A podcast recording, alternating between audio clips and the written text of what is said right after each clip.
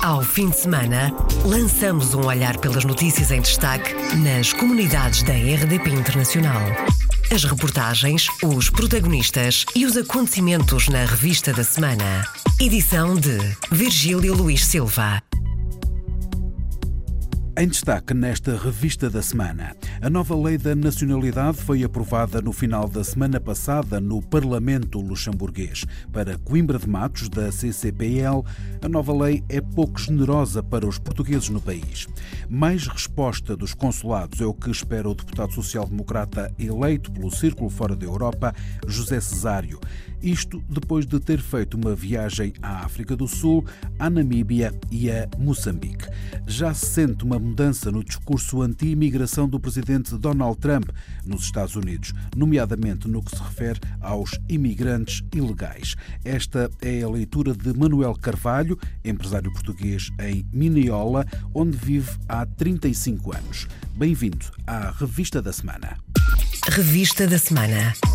Iniciamos esta revista da semana com a notícia que a nova lei da nacionalidade foi aprovada no final da passada semana no Parlamento luxemburguês. A nova lei, aprovada com 57 votos a favor, 3 contra, reduz a duração de residência de 7 para 5 anos e introduz um direito do solo parcial, mas mantém os exames do luxemburguês, a única língua exigida para obter a nacionalidade num país com três idiomas oficiais. Para Coimbra de Matos, da CCPL, a nova lei é pouco generosa para os portugueses no país. A lei atual peca por não ser tão facilitadora da integração e da participação das pessoas. Nós sempre dissemos que o simples facto de pedir a nacionalidade luxemburguesa já é prova provada de que as pessoas querem tornar-se cidadãos deste país. Agora, não se compreende, nomeadamente, a questão do direito de solo no Luxemburgo, continua a ser uh, um tanto ao canto tímido, porque só os jovens que frequentaram mesmo a escola oficial luxemburguesa, porque no Luxemburgo existem muitas escolas internacionais, só os jovens é que terão o acesso facilitado. Todos os outros terão que sujeitar às provas necessárias, ou seja, a frequência de 24 horas de curso de língua, 24 horas de formação cívica e, portanto, outra documentação. Ainda em relação à questão linguística, que é o principal problema desta lei, é a questão das pessoas que estão cá há 20 anos e que estão há mais de 20 anos, essas pessoas, nós conhecendo a nossa comunidade, que têm muita dificuldade em aceitar a formação, vai-lhes pôr aqui uma barreira, ou seja, são mais 48 horas de formação que muitos deles serão dissuadidos por esta questão. Na manhã de segunda-feira, à Rádio Latina, o ministro da Justiça luxemburguês, Félix Brás, diz que, afinal, as exigências linguísticas baixam com a nova lei da nacionalidade, uma vez que na prática só é necessário passar no teste de expressão verbal, onde é exigido o nível A2, o segundo mais baixo numa escala de seis níveis, para obter o certificado que dá acesso à naturalização o que é mais importante é compreender que o que está inscrito agora na lei é uma exigência a nível A2, como sempre foi, que o nível B1 continua a estar inscrito na lei, já não é necessário uma pessoa atingir esse nível. Quem sabe falar a nível A2 consegue o nível A2, o nível B1 já não tem nenhuma importância nem valor. A2 chega. Quem consegue o nível A2 é luxemburguês. E o B1 tenha 1 sobre 20 ou 19 sobre 20 não tem a mínima importância. É luxemburguês quem consegue falar luxemburguês ao nível A2. O nível B1 de compreensão do luxemburguês surge como uma segunda oportunidade e continua inscrito na lei, mas deixa de ser um obstáculo, diz o ministro da Justiça luxemburguês. Quem não consegue atingir 10 sobre 20 no luxemburguês falado, é esse então dá-se-lhe uma, uma segunda oportunidade de compensar então com uma nota mais elevada no B1 o que não conseguiu no falar. Mas o B1 já existe só para conseguir o exame, não para falhar o exame. Isso é essencial. E muitos que falam, comentam, escrevem, ainda não compreenderam esse mecanismo e por isso mesmo é que o mecanismo que está agora inscrito na lei até é mais favorável do que aquele que estava no projeto de lei inicial. E eu não tenho nenhum problema em defender o que está agora inscrito na lei, porque o B1 já só existe para ajudar e não para chumbar. Isso é fundamental. O ministro da Justiça do Luxemburgo, na segunda-feira passada, na Rádio Latina. O luxemburguês também só vai passar a ser disciplina obrigatória nas escolas a partir do próximo ano, continuando a alfabetização a ser feita em alemão, língua em que são ensinadas a maior parte das disciplinas, sendo as restantes lecionadas em francês. A Associação Nacional da Academia da Espetada da Venezuela reuniu-se com o coordenador para o ensino da língua portuguesa no país, Reiner Souza.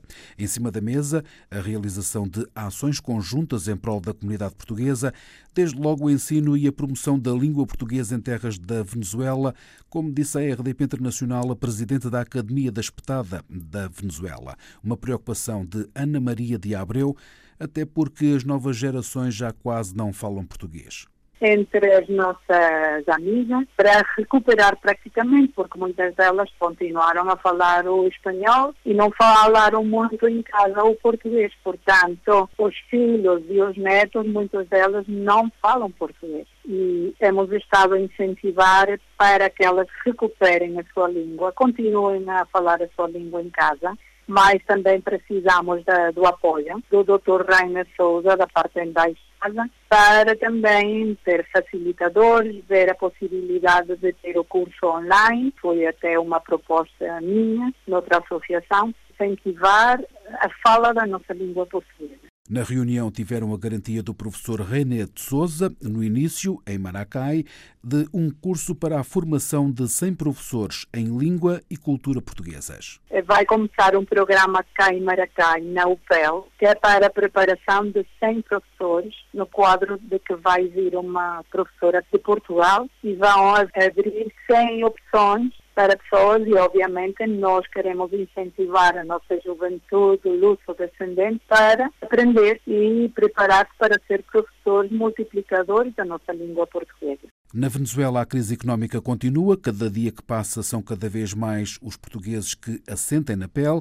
Ana Maria Abreu, presidente da Academia da Espetada, Associação de Solidariedade Social, diz que os fundos angriados e doações já não chegam para as necessidades angariamos fundos para a ajuda social aquelas famílias portuguesas que realmente estão numa grave, grave situação de carenciados. Também o lar que temos cá em Maracai e precisam de muito apoio porque os custos hoje em dia são extremadamente altos. Indústrias e há companhias dos nossos portugueses que apoiam, mas não é suficiente para os custos. É necessidade do lar. Quanto a apoios de Portugal, Ana Maria Abreu diz que o lar em Maracai continua à espera dos medicamentos que Portugal prometeu enviar. Ana Maria Abreu, madeirense do Seixal e presidente da Academia da Espetada na Venezuela, sobre a situação económica que está a afetar cada vez mais portugueses e sobre os novos projetos para a língua portuguesa. Mais resposta dos consulados é o que espera o deputado social-democrata eleito pelo Círculo Fora da Europa, José Cesário, isto depois de ter feito uma viagem à África do Sul, à Namíbia e a Moçambique. Muitos dos portugueses e lusodescendentes que ali vivem sentem o peso da crise económica e por isso recorrem em grande número aos consulados. José Cesário defende que os consulados devem preparar-se ou estar preparados para estas situações. Ora, isto significa que obriga os nossos consulados a ter respostas eh, que em alguns casos existem, em outros casos não existem. Portanto, nomeadamente, o caso mais evidente é o caso da, da Namíbia. A Namíbia, neste momento, está reduzida, tem eh, a embaixada, além da embaixadora, tem eh, apenas uma funcionária de quadro, ou um funcionário deslocado dos serviços centrais de imigrantes estrangeiros, que necessitará, naturalmente, de algum acompanhamento, alguma estabilização. Sei que estão a fazer um concurso e esperemos que venha a ter resultados mas eh, são situações que requerem um acompanhamento muito grande e uma atenção muito grande. Segundo José Cesário, faltam recursos humanos para dar resposta a tudo e deu como exemplo o caso da Namíbia. Quando aumenta a pressão, quando, quando, quando as crises surgem ou quando as crises são mais significativas, aumenta a pressão sobre os consulados, o que significa que é preciso ter mais capacidade de resposta. E, e naturalmente que estes consulados precisam de algum reforço. Maputo precisa de reforços, eh, a Namíbia, eu sei que o reforço está em curso, mas eh, eh, também sei que os salários que estão, que o Ministério dos Negócios Estrangeiros está neste momento a pagar, são muito baixos, o que dificilmente permitirá recrutar alguém que, que por lá fique. E, e, sei que na África do Sul eh, importa também terem atenção a necessidade de dotar, particularmente o Consulado-Geral de Joanesburgo e também a secção Consulado de Pretória, foi onde eu estive, eh, dotar de, de, de alguns recursos mais, alguns recursos humanos mais. O deputado do PSD, José Cesário, a apontar as principais necessidades com que se deparou nesta sua viagem por África. Os suíços disseram sim à naturalização dos netos dos imigrantes. No referendo realizado no domingo, uma larga maioria dos eleitores concordou com a simplificação do procedimento para a naturalização da chamada terceira geração. Adelino Sá, jornalista e diretor da Gazeta Lusófona, diz que o processo vai ser muito mais simples pessoas que tinham ligações uh, ou um avô ou um tio ou qualquer coisa, mas que estão aqui há, realmente há muitos anos, a chamada terceira geração, e esses aí têm agora a possibilidade de, de se poder naturalizar num processo simplificado. Portanto, em poucos dias obtêm a, a cidadania suíça. Há, Portanto, portugueses, há portugueses que vão ser abrangidos por esta alteração? Poucos, poucos, poucos. poucos. Segundo, segundo, segundo a minha, a minha minha pesquisa, existem muito poucos. Repara, a comunidade portuguesa é relativamente recente. Ou seja, os primeiros portugueses que chegaram aqui para trabalhar, alguns deles foi antes de 25 de Abril, e o grande boom da comunidade portuguesa foi a partir dos anos 80. Para já, são poucos os portugueses abrangidos pela alteração das regras. Na Suíça vivem mais de 270 mil portugueses. A entrada em grande número de portugueses no país aconteceu na década de 80. Adelino Sá diz que a medida é muito positiva, até porque tudo indica as malhas vão apertar-se para a obtenção da nacionalidade suíça. Neste momento, uma pessoa para pedir a nacionalização tem que viver mais de 10 anos na Suíça e no mesmo local, no mesmo cantão e eles querem aumentar estes números e querem colocar isto muito mais rigoroso.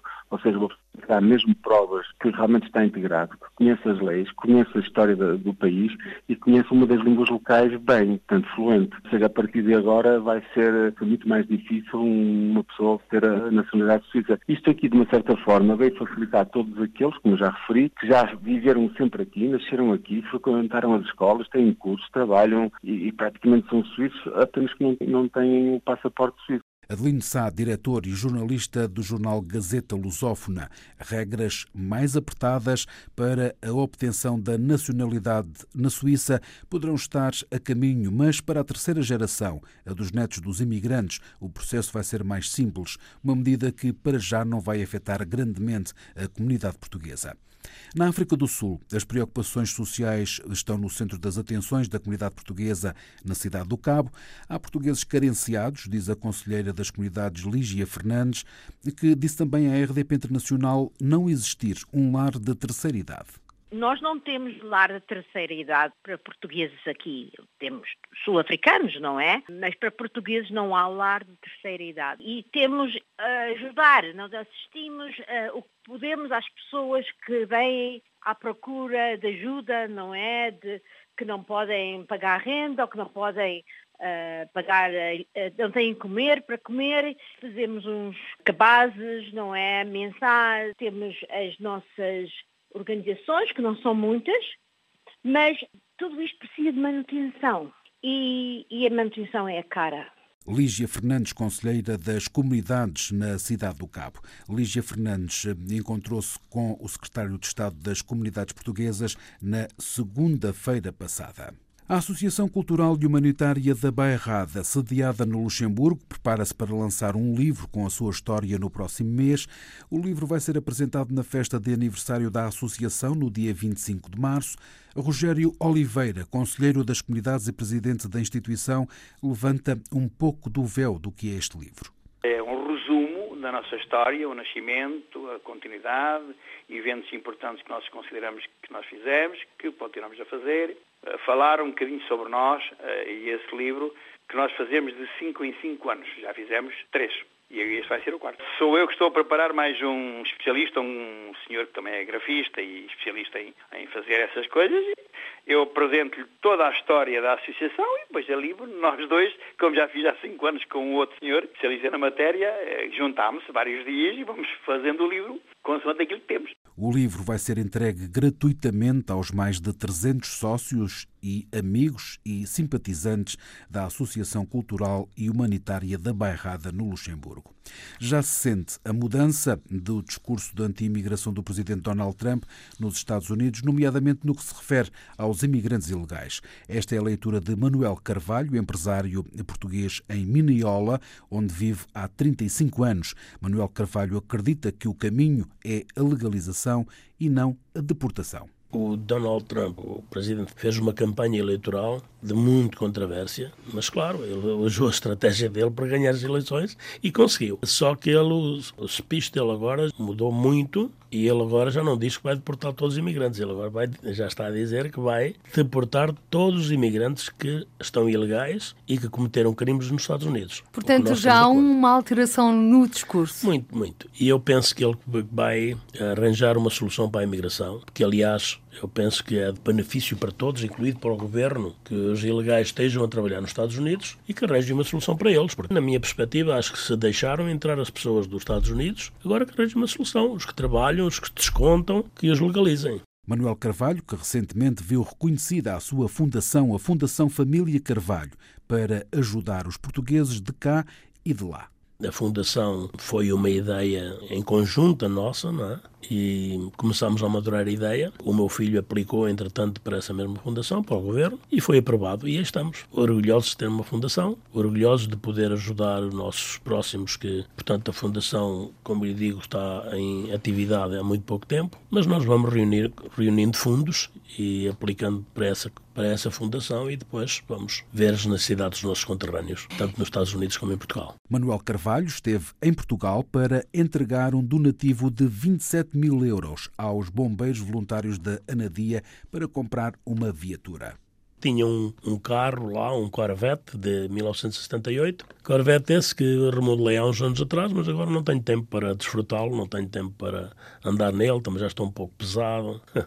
e então eu pensei realmente que seria uma oportunidade boa oferecer esse mesmo carro aos bombeiros e daí nós fizemos uma rifa que arranjámos 25 mil dólares. A verba resultou de um donativo dos bombeiros de Mineola, um contributo significativo, considera o presidente da Associação dos Bombeiros Voluntários de Anadia. É um contributo significativo e, e é para também realçar que é a disponibilidade que o Sr. Manuel Carvalho manifestou quando da sua vinda aqui à Anadia, numa altura em que fomos flagelados por um incêndio florestal de grandes dimensões e que ele, sabendo e das dificuldades que tínhamos, disse que se comprometia a dar-nos 25 mil euros que seriam, em princípio, destinados a uma viatura e já temos cá o dinheiro, já cá está já há mais de uma semana. Mário Teixeira, presidente da direção da Associação Humanitária dos Bombeiros Voluntários da Anadia, um dos participantes do programa Câmara dos Representantes,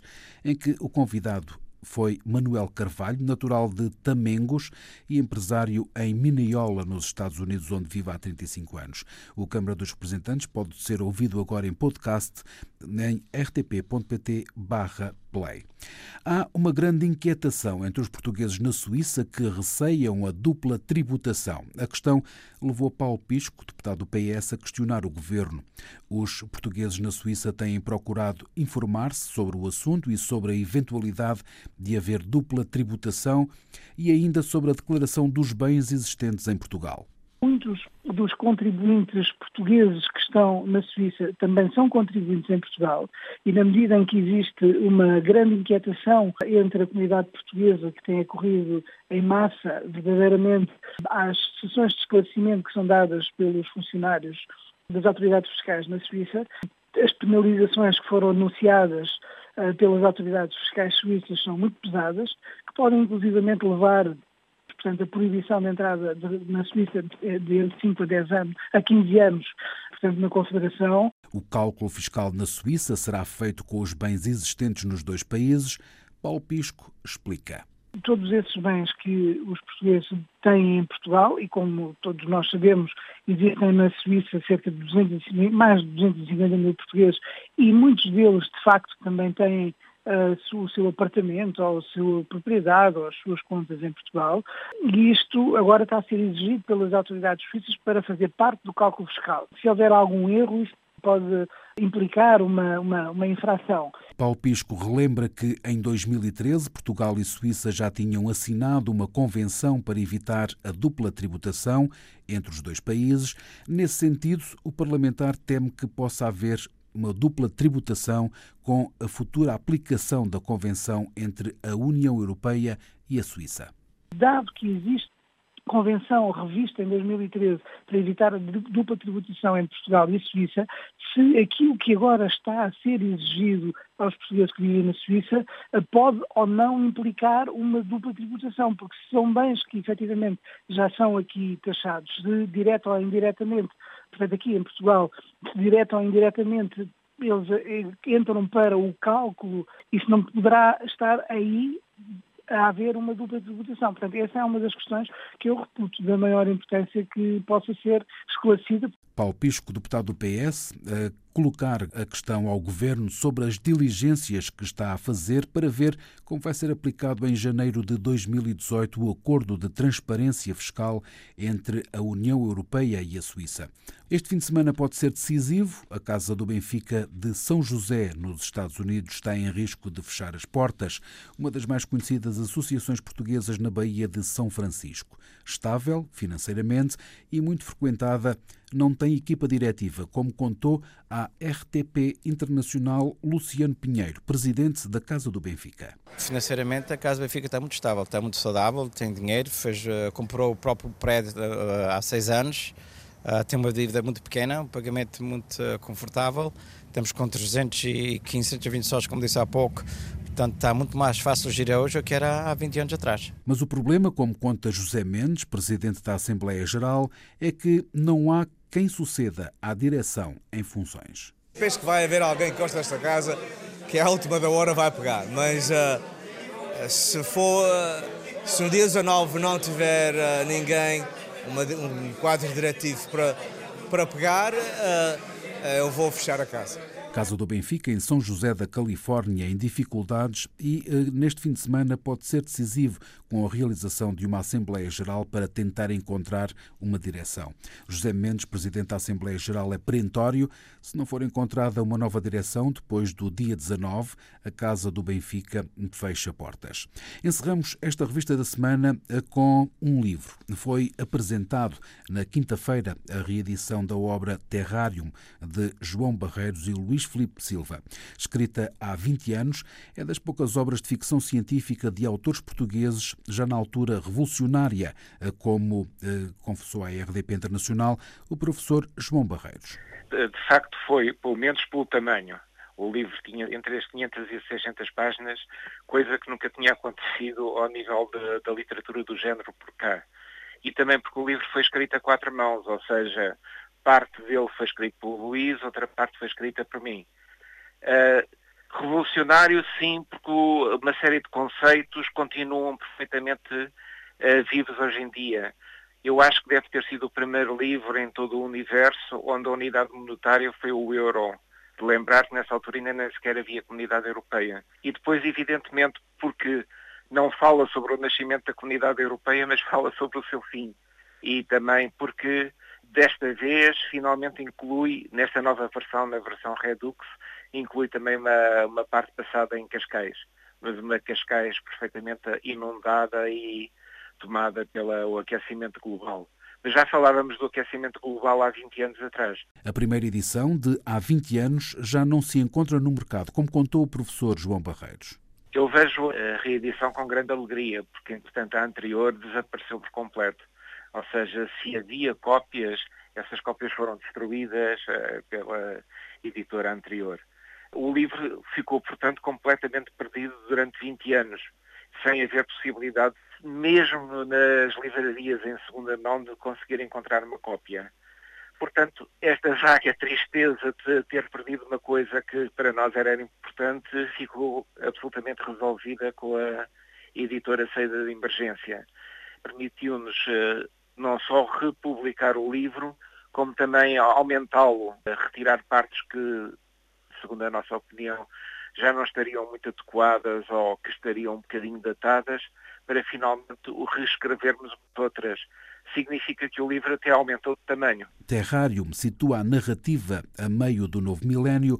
Bruxelas não é mais que uma cratera radioativa. As zonas costeiras foram alagadas com a subida das águas e a temperatura ambiente aqueceu até o clima ser quase tropical. Com 20 anos, numa edição revista e atualizada, aqui está agora para os fãs da ficção científica Terrarium de João Barreiros e Luís Felipe Silva. Fechamos assim esta revista da semana. Ao fim de semana, lançamos um olhar pelas notícias em destaque nas comunidades da RDP Internacional. As reportagens, os protagonistas e os acontecimentos na revista da semana. Edição de Virgílio Luís Silva.